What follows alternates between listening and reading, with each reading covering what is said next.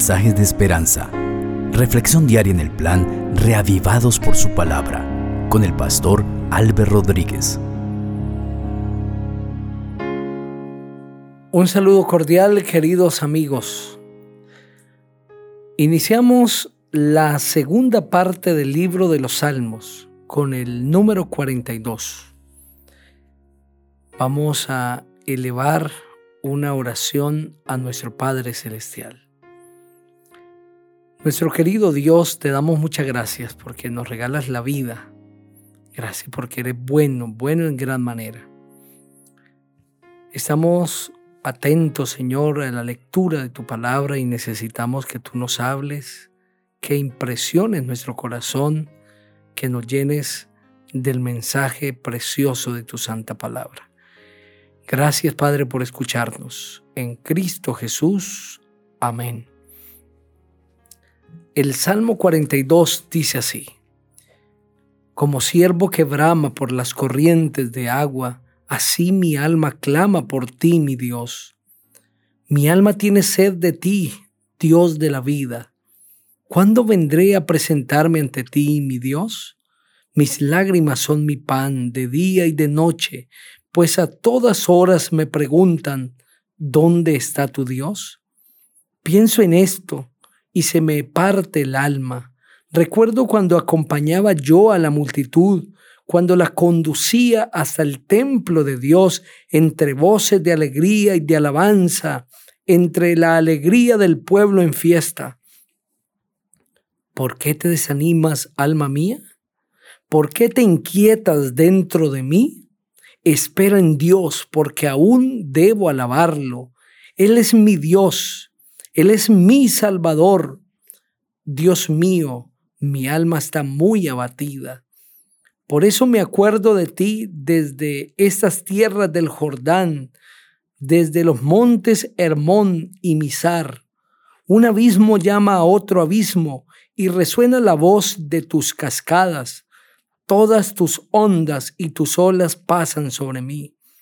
Pero tú, Señor, durante el día me enviarás tu gran misericordia y por la noche tu cántico estará conmigo con mi oración a ti, Dios de mi vida. Dios mío y roca mía, yo te pregunto, ¿por qué te has olvidado de mí? ¿Por qué debo andar acongojado y sufrir por la opresión del enemigo? Siento un dolor mortal en los huesos cuando mis enemigos me afrentan, cuando a todas horas me preguntan, ¿dónde está tu Dios? ¿Por qué te desanimas, alma mía? ¿Por qué te inquietas dentro de mí? Espera en Dios, porque aún debo alabarlo. Él es mi Dios, Él es mi Salvador. Amén.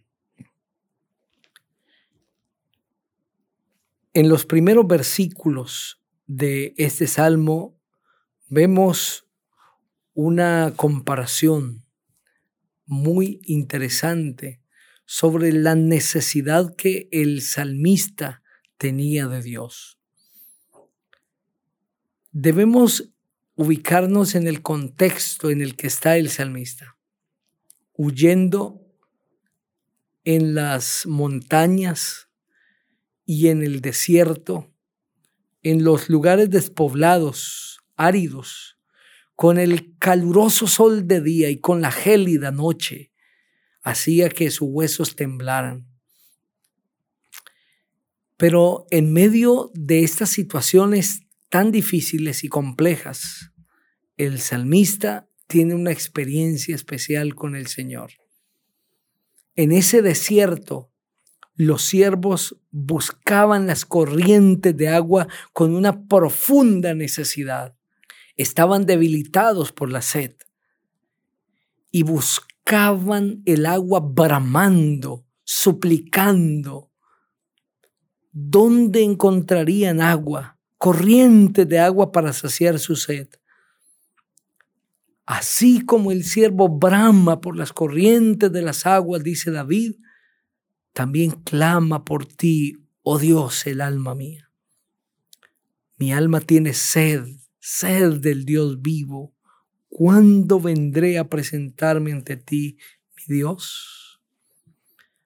David, un hombre enamorado de Dios, que lo amaba con todo su corazón y que había tenido una experiencia con él, buscaba al Señor con tal necesidad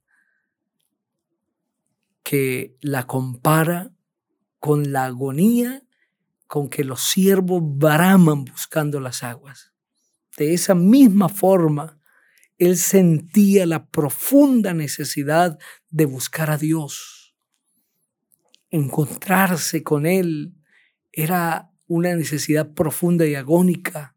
Dios no podía faltar en su vida. Así como el agua, si faltase para los siervos, morirían. David sentía que si Dios faltara en su vida, moriría, no podía vivir sin Él. Esa experiencia no es el fruto del arrobamiento, no es el fruto de una simple meditación, es el fruto de caminar con Dios.